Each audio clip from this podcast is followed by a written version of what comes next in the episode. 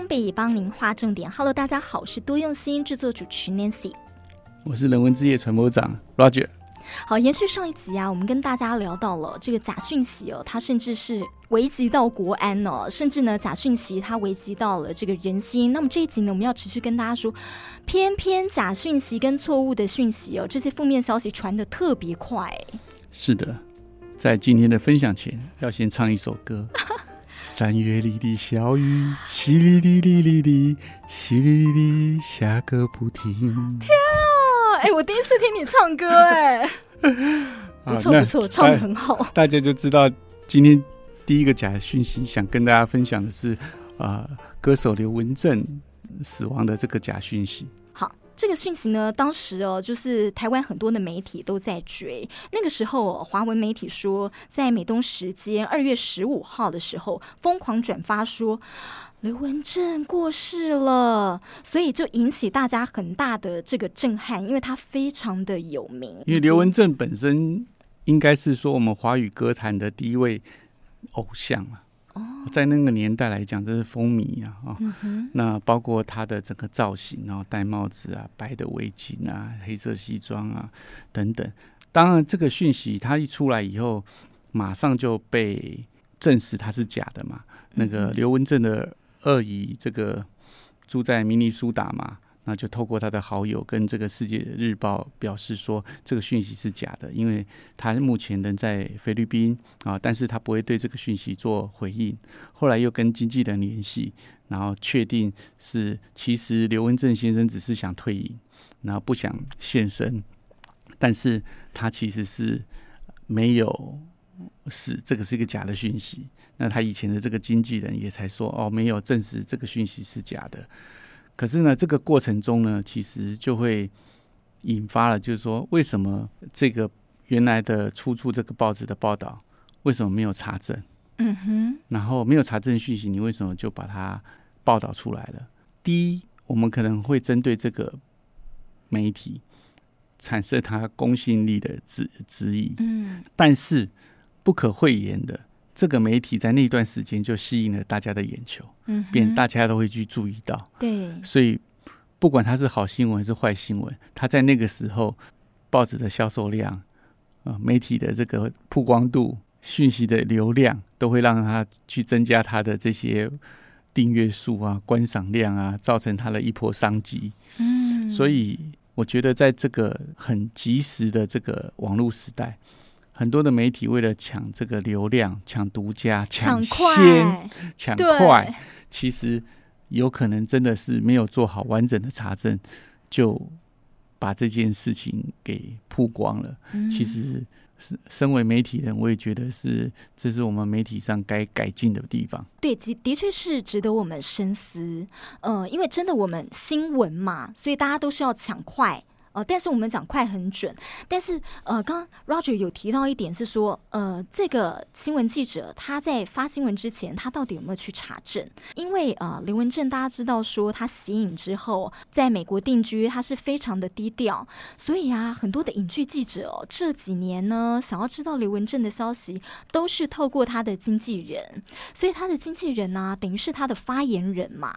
好，那那个时候呢，呃，这个消息是从经纪人的口中说出来的。那经纪人他为什么会说这样的一个讯息呢？呃，根据这个媒体的报道是讲说呢，因为他当时说，呃，刘文正跟他讲说，就是他是真的想要息影退隐，但是为什么还是有这么多他的消息哦？所以他他的意思就是说。呃，所以他希望大家不要再传他的消息了。所以这个经纪人呢、就去讲到，就是过世这样的讯息。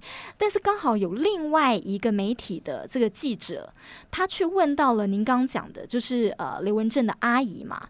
所以，诶，阿姨说没有啊。所以这件事情呢，才在二十四个小时内哦，从他。过世的讯息，媒体疯狂在传，网络上的网友疯狂在传，呃，之后二十四小时内起死回生，就是第一天的报道跟第二天的报道嘛，对，就吸引了两个这个消息嘛。不过这是一个近期大家比较了解的新闻。那他也是一个、嗯、呃媒体的很重要的一个名人嘛，嗯、所以大家关注是很正常。可是其他的假消息，其实他们传播的速度呢，也，也会也很快。那而且呢，这个国外有做一些科学的调查，我们今天也跟听众朋友分享一下，在同样一个讯息里面哦，真讯息跟假讯息的传播速度差很多，差多少呢？我们来看一下这个呃，二零一八年的这个 Twitter 的这报道哈，在这个。BuzzFeed 的这个组织里面，他去研究脸书哦上面有关于选举相关的这个讯息哦，他发现了假新闻的参与度比真新闻还要好。另外呢，科学期刊里面也有刊登过麻省理工大学的这个媒体实验室，他们针对这个假新闻传播发表的论文。那他们使用了二零零六年到二零一七年三百万人的 Twitter 贴文数据。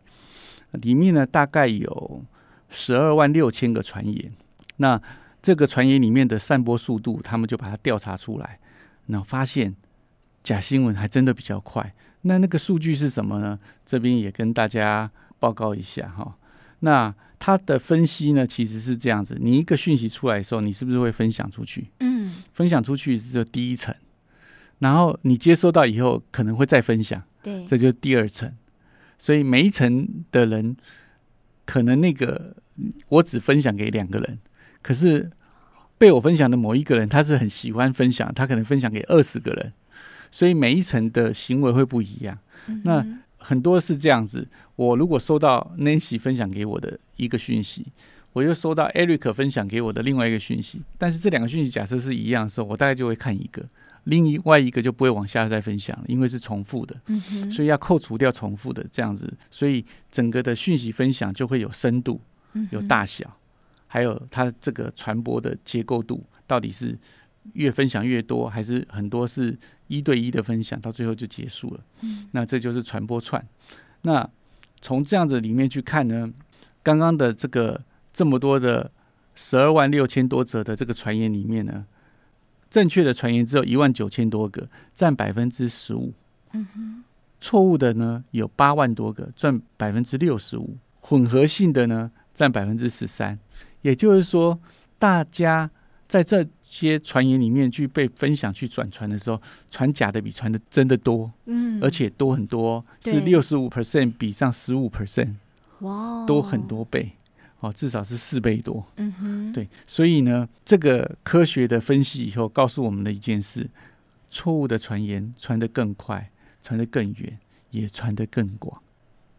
所以在第一线的时候，真的是就是收到讯息，每一个人都是那个第一线。收到讯息的时候，真的哈、哦、要注意那。那里面还有几个数据也很好玩。第一个就是，嗯、呃，传这些讯息的深度，就是我刚刚讲说，我传给 Nancy，Nancy 是第一层。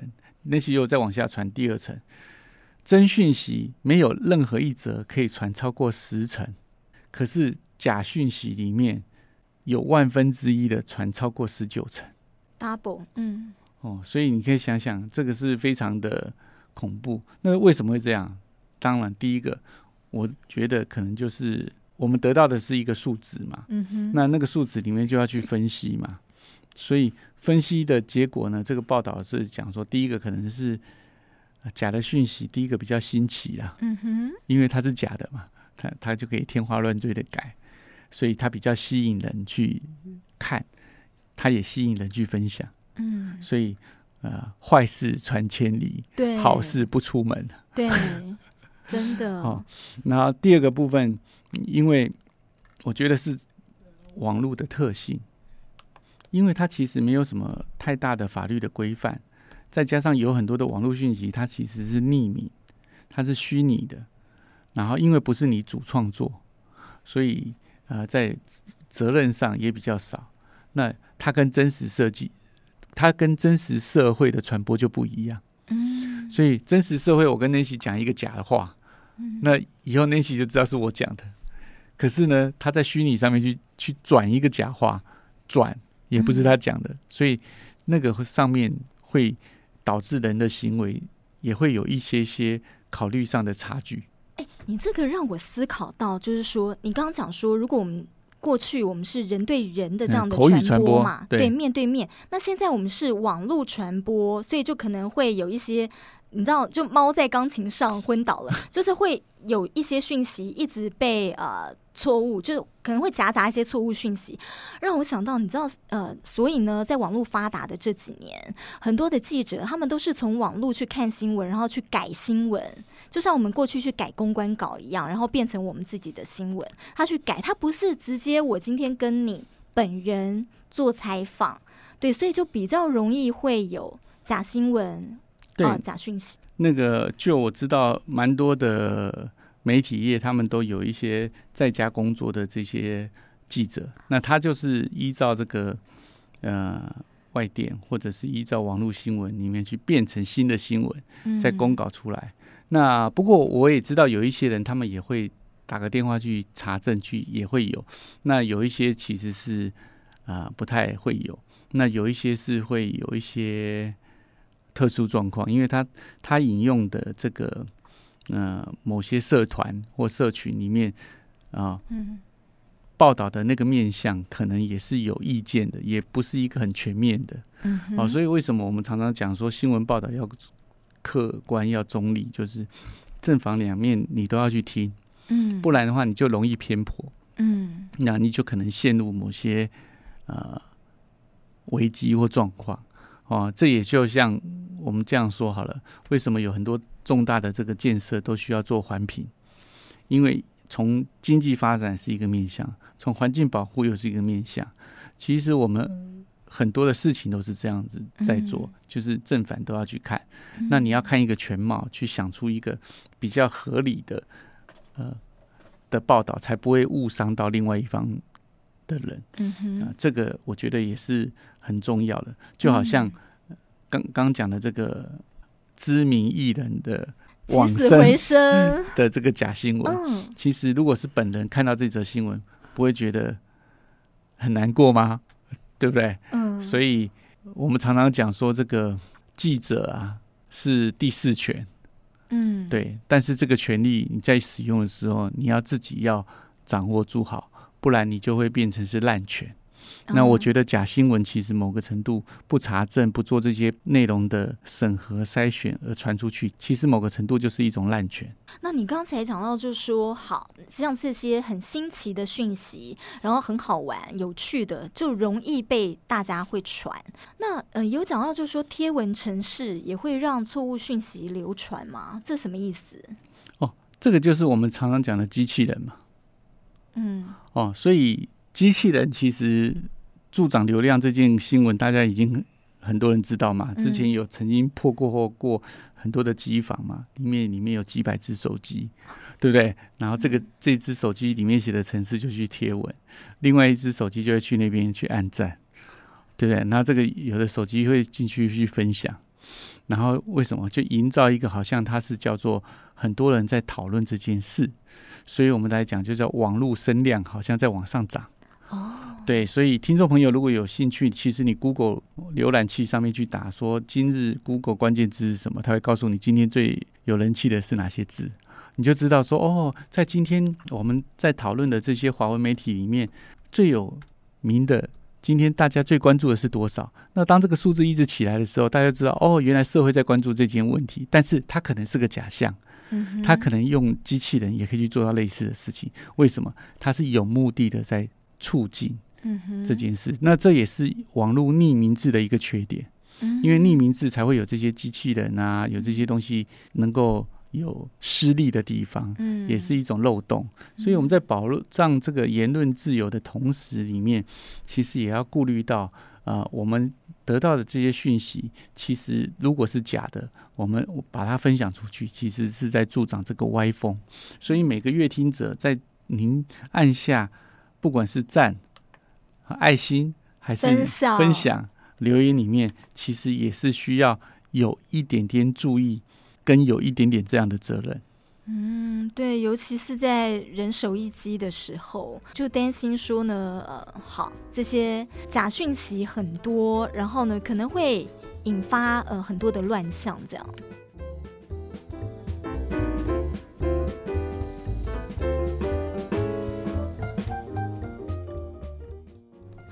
老师讲到就是说，哎，其实我们从 Google 上面啊，去可以去搜到说，哎，每天的这个最新的啊、最热门的关键字。所以我去查了一下哦，Google 上面今天最新的这个呃搜寻的趋势，最热门的关键字，第一个是空气品质，第二个是 Rose，第三个是曼联，第四是黄健廷，第五是刘瑞琦，第六是周慧敏。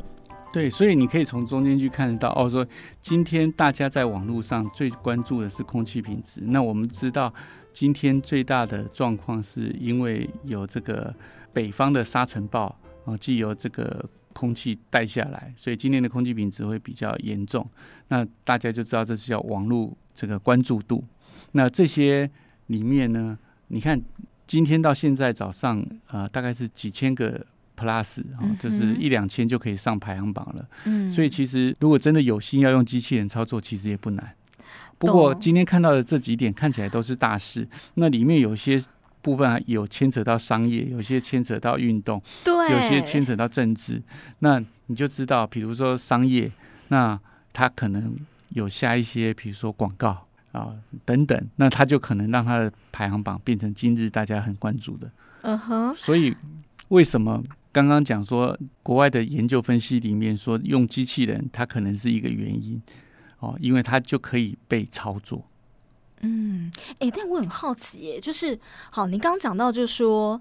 哎，我们要去想这些讯息背后的操作，它是不是有商业的利益、商业考量哦？结果我从空气品质点进去看，就看到他的报道前面，但一开始就是在讲说，哦，这个空气品质现在严重到怎么样的状况，提醒大家就是出外的时候要注意。那么，哎，大家现在在养了毛小孩，也要做怎么样的一个呃健康的注意？好，还有一些这个，比方说网红啊，他分享哦，这个美妆保养品，呃，是。怎么样好用？然后还有呢？怎么样的这个空气清净机啊，也是在此时可以发挥怎么样的效用？那个又是另外一件事情。那个是那个媒体或那个 po 文下面的商业利益。那有一些商业呢，它其实是利用啊这个浏览器，因为我们大部分现在看的都是免费的网站嘛，或讨论区嘛，他们会在每个使用者你在上网的过程中，你都会把你的。关注的讯讯息传给电脑，所以电脑因为知道说你现在原来在注意空气品质，对不对？嗯。所以我就送一个口罩的广告给你，我就送一个空气滤清剂的广告给你。嗯。那因为你很注重这个嘛，所以你我这个广告下在这里的时候，你比较可能会往下看。嗯。哦，因为它是你关心的议题啊。当你看了以后呢，那个这个产品商就要付给浏览器广告费。所以商业操作手法，啊，所以每一个人的网络行为，哈啊，其实某个程度都被大数据所收集跟监控。这也是为什么我们之前在谈 TikTok 那一集的时候，有跟听众朋友分享，嗯，为什么很多的社群会被某些国家认定成国安危机？嗯，因为他掌握了你某些国民的行为模式、关注议题，甚至他的旅游路线。他的生活作息，他的思想，对。不过这件事情，在一个网络国界的社会里面，其实很难避免。只是说，你现在用的这些社群也好，App 也好，网页也好，他们的母公司对于这样的资料，是不是有善尽对我们这些 user 的保护？嗯、啊，我想大部分很难呐、啊。嗯啊、哦，那不过因为活在这个时代，我们其实很难对这件事情啊、呃、做什么改变。嗯，所以鼓励大家用网际网络是很方便，从里面截取这些东西讯息也很方便啊。但是就善用，不要沉迷。那这样子也会减少一下自己冲击。就好像我觉得多年前有一个游戏嘛，现在还在发行中啊，叫宝可梦。哦，嗯、对不对？那个游戏就是创造者的出发心，就是希望他的小孩不要沉迷于手游，可以走出去。结果大家因为这样，走出去，全球都 呃，但全球都走出去，对，都在看手机啊。可是他有运动到他，因为他有要求你的，啊、对你那个速度嘛，所以你如果开车的话，那个速度他会说，哎，你是不合法的速度。Uh 他希望你是用走路啊、骑脚踏车哦这样的速度。嗯，是对。所以科技在现时代是方便啊。那因为科技的方便，导致于现实我们在取得这些新闻。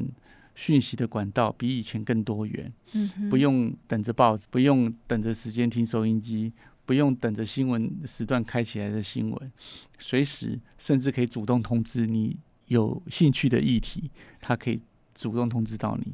但也因为这样子，其实我们会养成的生活步调越来越快，那我们对很多事情可能越来越马虎，哦，看到知道就好了，那没有下去深思。那没有深思的过程中，如果我们又是喜欢那种大家一起凑热闹，对，喜欢分享，喜欢这样子，又不查证的时候，我们就有可能被某一些有心人士的这些呃媒体行销所被骗，导致我们助长了这些假新闻。所以鼓励大家，不管是阅听者还是从业人员啊，就是掌握着。自己的这个人文素养，凡是有害的，凡是违法的，凡是可能被人家模仿的，啊，这些事情都尽量不要去碰，啊，不要去再转传。我觉得阅听者的自律，才是真正的阻止不良媒体或不良自媒体蓬勃发展的一个最后的利器。因为现在大家都自媒体嘛，对，所以大家看了媒体记者他们怎么样在第一线把关，对我们来讲，哎，也是很受用的。哦，我觉得 Nancy 问的这个问题是大宅问呢、啊。哦，因为我们在报道讯息，让观众有知的权利的同时，嗯，我们又要减少那些负面的模仿，其实是很要小心的。像比如说枪击案，对，我们报道的这个枪击案。死伤，或者是我们针对这个新闻来提出一些媒体第四权的一些看法，是不是要开始做枪支管制啊？啊，这个在美国社会其实是很常被讨论的，导致这个法律的进步。可是呢，那个事件我们在报道怎么发生的过程中，如果做的太仔细的时候，他有可能把那个犯罪者的计划、动线、设计，通通都告诉了其他。想模仿的人，真的。然后他为什么成功或为什么失败，反而会助长下次的犯罪更精准。对，所以那个拿捏也是非常的重要。所以回归来讲，我们到底要让我们的媒体扮演什么的角色？我们其实应该目的是希望以后这种不幸的事件不要再发生。所以，如果以美国的这个大规模枪击来讲，媒体的报道是因为希望以后不要发生，所以。